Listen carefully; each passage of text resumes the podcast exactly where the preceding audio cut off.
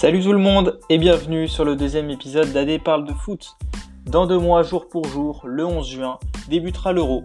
Et notre équipe de France est évidemment attendue au tournant avec un statut de favori, hérité du titre de champion du monde et de vice-champion d'Europe.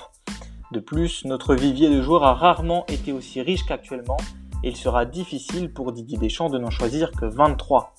Alors que des tendances nettes se dessinent pour la liste, j'ai choisi de vous présenter quels seront les absents probables de cette sélection sous forme d'un 11 type de ces absents. Et vous allez voir que ce 11 a belle allure. Avant de débuter, je précise que je n'évoquerai pas le cas Karim Benzema car j'ai dédié évidemment un podcast complet tant il y a à dire sur le sujet.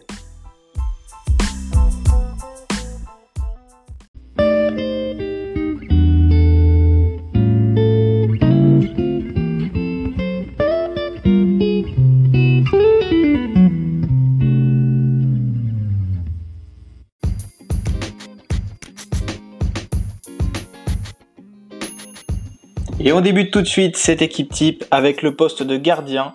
J'ai choisi Alphonse Areola.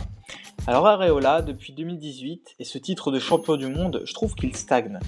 À Paris en 2019, Buffon lui a été préféré dans tous les gros matchs, notamment en Ligue des Champions.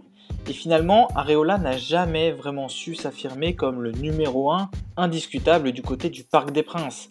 À l'été 2019, face à ce constat d'échec, il est prêté au Real Madrid dans le cadre d'un échange avec Navas. Là encore, même scénario. Il est le numéro 2 derrière Courtois.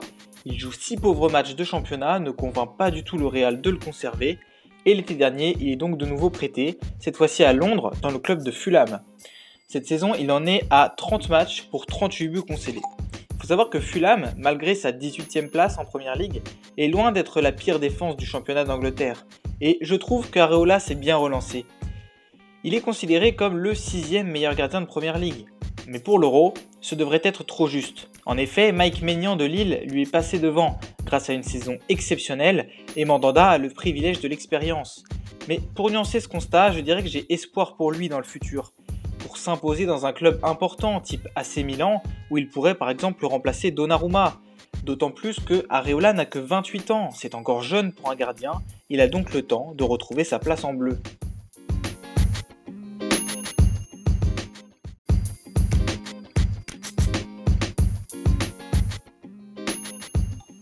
Et puisqu'on parle de Milan, l'arrière gauche que j'ai choisi, c'est Théo Hernandez, le frère de Lucas. Tout jeune joueur, seulement 23 ans, il n'a jamais joué avec l'équipe de France A. Cette saison avec l'AC Milan, c'est 25 matchs pour 4 buts et 4 passes décisives. Donc c'est un profil de latéral super offensif. Malgré tout, je dirais qu'il lui manque une expérience en Ligue des Champions. Et clairement, Deschamps a déjà fait son choix il y a une trop forte concurrence à ce poste entre Ferland Mendy, Lucas Digne et puis son frère Lucas Hernandez. Et clairement, Théo n'arrive qu'après ces trois-là dans la tête du sélectionneur. Malgré tout, on est sur un tout jeune joueur qui a déjà l'expérience des gros clubs avec des passages au Real et à l'Atlético Madrid. Et nul doute qu'il va continuer à progresser tranquillement et ça ne m'étonnerait pas qu'on le voit en bleu dans les prochains mois, voire les prochaines années. Ensuite, on va parler d'un joueur que vous connaissez bien, puisqu'il s'agit de Samuel Umtiti. Depuis son titre de champion du monde, il est en chute libre. Il a joué 42 matchs en 3 ans avec le Barça. La raison de cette absence, vous la connaissez, une vilaine blessure au genou qui lui empoisonne la vie, à tel point que Deschamps ne l'appelle plus du tout, et que Clément Langlais lui a chippé sa place non seulement au Barça, mais aussi en équipe de France. Et malheureusement, il n'y a aucune raison pour que ça change prochainement. Le Barça n'en veut plus, donc la suite pour lui à 27 ans, elle s'annonce très compliquée. Il va devoir retrouver le plaisir d'enchaîner les matchs avant d'envisager quoi que ce soit. Le plus important, c'est qu'il retrouve un niveau proche de celui de 2018, où il marchait sur l'eau et était un élément phare du 11 de Deschamps. Et puis pour compléter cette charnière centrale, on passe à un joueur dont l'absence en bleu m'étonne beaucoup, Émeric Laporte. Défenseur central à Manchester City, Guardiola l'encense régulièrement. Et pour ce qui est de Deschamps, il ne l'a plus appelé depuis août 2019. Et pourtant, Laporte réalise une saison très correcte avec City. Titulaire à 21 reprises dans la meilleure défense d'Angleterre et en équipe de France, rien.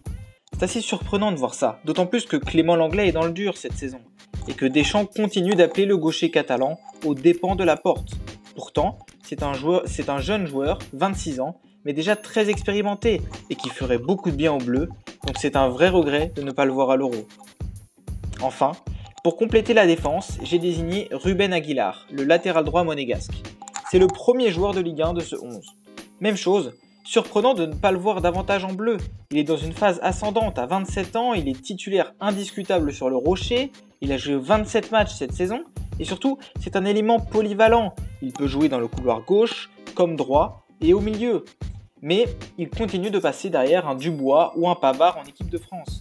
Ce qui lui manque, c'est peut-être une expérience à l'étranger. En effet, il a toujours joué en France, que ce soit à Grenoble, à Montpellier ou à Monaco maintenant. J'aimerais bien le voir en Ligue des Champions, mais en tout cas, il fait une super saison et il progresse d'année en année.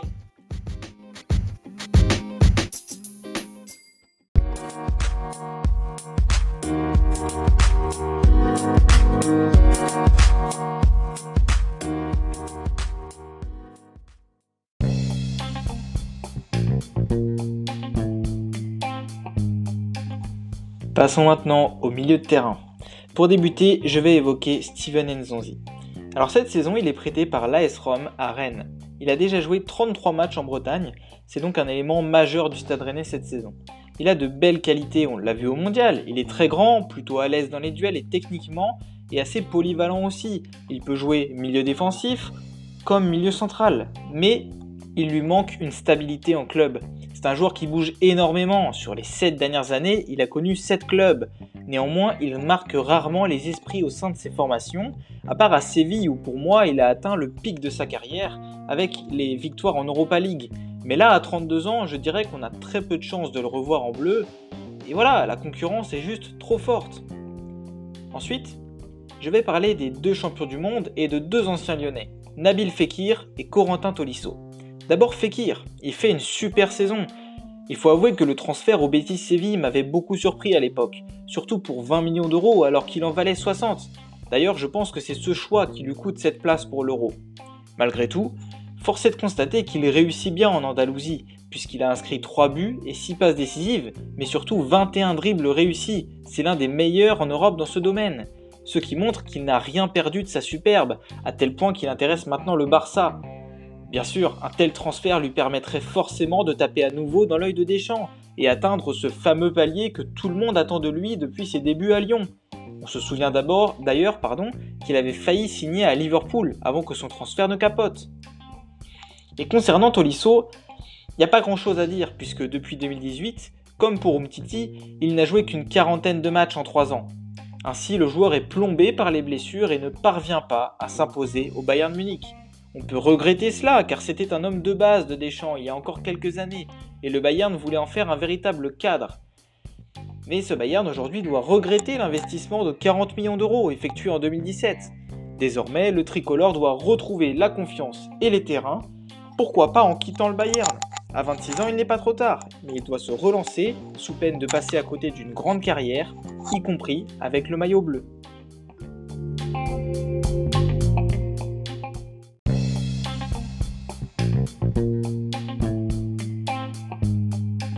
Évoquons maintenant l'attaque de ma formation. Et pour les ailes de mon équipe, j'ai désigné un duo Marcus Thuram, le fils de Lilian, et Alassane Plea, les deux révélations de la saison du côté de l'Allemagne et du Borussia Mönchengladbach. D'abord, Alassane Plea ne cesse de progresser depuis son arrivée en Bundesliga en 2019. Il est un joueur polyvalent qui peut jouer à tous les postes offensifs. Il est décisif en Europe avec 5 buts et 4 passes décisives en 8 matchs de Champions League.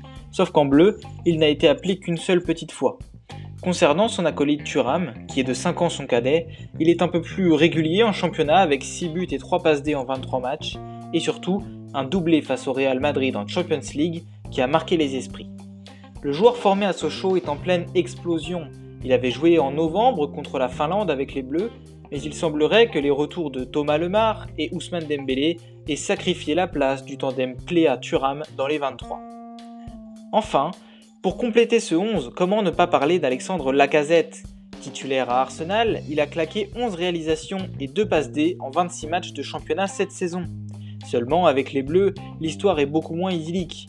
Depuis 2013, il n'a joué que 16 matchs pour 3 petits buts, ce qui paraît bien insuffisant face à un Olivier Giroud, un Ben Yedder ou encore un Martial. Lacazette a trop souvent déçu en bleu et ne s'est jamais vraiment montré non plus en Ligue des Champions. À bientôt 30 ans, un départ semble être d'actualité pour se donner une dernière chance de briller au plus haut niveau. L'Atlético, par exemple, pourrait lui donner cette chance.